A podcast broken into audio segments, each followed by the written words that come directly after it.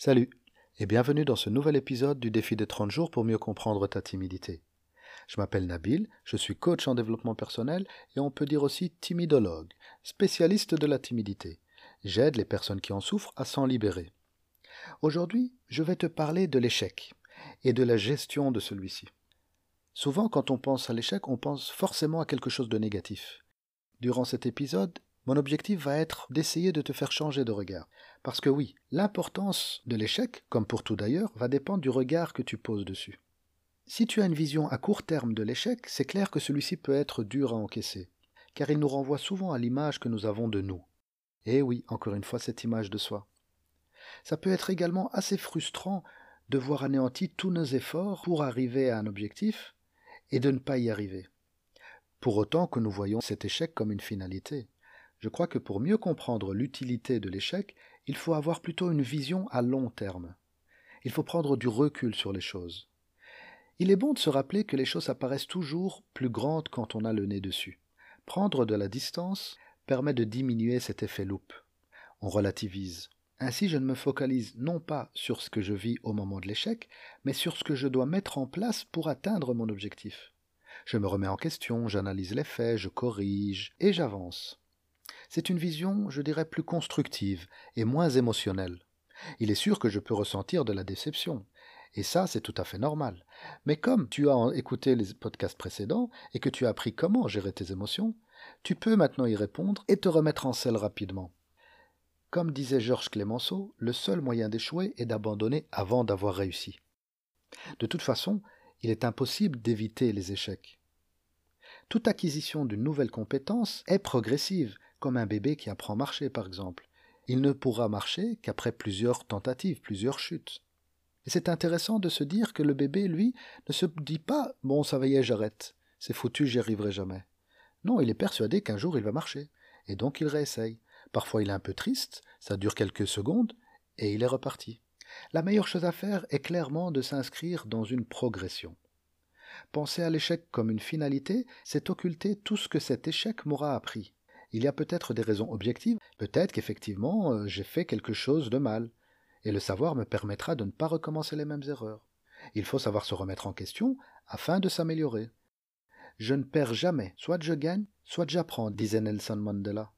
L'échec est donc au minimum formateur. L'autre jour, j'écoutais un sportif de haut niveau exprimer le fait que les vrais professionnels ne sont pas ceux qui n'essuient aucun échec, mais ceux qui arrivent à rebondir rapidement. Le temps que je mets pour me relever après un échec déterminera ma capacité à aller loin. Il va falloir que je travaille ma résilience pour mieux gérer l'échec. Alors si on se remet dans le contexte de la timidité, qu'est-ce que tout ça nous dit? Nous avons vu que le timide n'est pas toujours au même niveau d'énergie. Quand il n'est pas confronté à sa peur, il a l'esprit plutôt clair sur les choses à faire, il est déterminé et confiant. Par contre, dès qu'il se voit confronté à sa peur, s'il refait ce qu'il a toujours fait, ben, finalement il n'aura toujours que ce qu'il a toujours eu. Car il n'a pas réellement compris ce qu'il avait à faire. Et donc, cela crée des échecs. Et nous avons vu que ces échecs vont créer chez nous de la dévalorisation. Et tu sais maintenant que c'est ainsi que le piège se referme. En fait, ce que tu devras faire pour mieux gérer ton échec, c'est reconnaître ce que tu fais de bien. Nous avons vu que ça va te permettre de gagner en confiance en toi. Mais il te faudra aussi reconnaître ce que tu n'as pas bien fait et tirer des leçons afin de t'améliorer. Il faut clairement que tu t'inscrives dans une progression. Tu ne dois pas faire les choses pour réussir absolument, mais pour voir jusqu'où tu peux aller dans les conditions actuelles. Et comme nous l'avons également vu, il faudra davantage faire appel aux parents nourriciers plutôt que normatifs. Accepte que tu avances à ton rythme. Encore une fois, je te demanderai d'être bienveillant avec toi. Alors si l'échec est sur le chemin de la réussite, ben, il devient la preuve que tu avances. Dès lors, pour ma part, je te souhaite d'échouer rapidement. Voilà, j'arrive au bout de cet épisode. Je vais te proposer quelques exercices comme d'habitude. Le premier, tu le connais, c'est de noter tout ce qui t'a semblé important, tout ce qui t'a parlé. Note-le pour pouvoir revenir dessus et pour le retenir plus facilement. Je t'invite aussi à te poser quelques questions. Quel est le dernier échec dont tu te souviens? Et qu'est-ce que tu as appris de cet échec? Dernière question. Puisque tu sais que l'échec est sur le chemin de la réussite, quel autre échec es-tu prêt à rencontrer pour avancer vers un objectif plus grand, pour devenir quelqu'un d'autre? Ce sont là des questions très importantes. Et j'espère qu'avec tout ce que j'ai partagé avec toi, tu ne fuiras plus l'échec. Au contraire, tu le chercheras presque pour apprendre sur toi, pour évoluer, pour grandir. Quoi qu'il en soit, je vais te souhaiter une très bonne journée. Amuse-toi bien avec tes échecs et tes réussites. Je te dis à demain pour un nouvel épisode.